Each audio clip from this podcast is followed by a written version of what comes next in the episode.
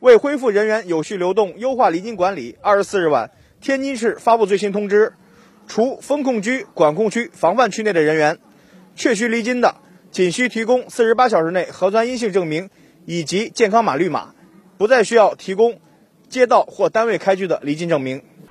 同时，天津继续强化离京通道管理，在交通站场设立卡口，落实离京人员一证一码查验。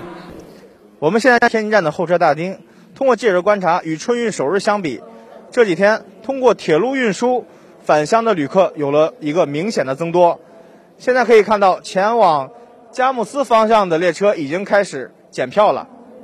现在的人员呢，主要是以返乡务工人员和学生为主。天津站旅客张子豪。我办了那个离京证明之后，然后当天晚上说可以不用离京证明了，但我也拿过来了，但是我还没有拿出来，他也没有看，然后他只看我那个四十八小时之内的核酸证明，还有绿码就可以进了。目前，天津各大交通站场和公路出京路口秩序良好。随着春节临近，通过公共交通离京返乡人员也逐步增多，客流最高峰预计将出现在农历腊月二十六左右。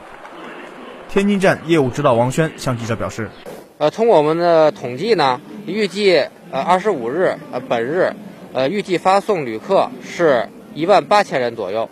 呃主要的方向呢是以这个呃邯郸、呃石家庄、呃太原等方向呃为主，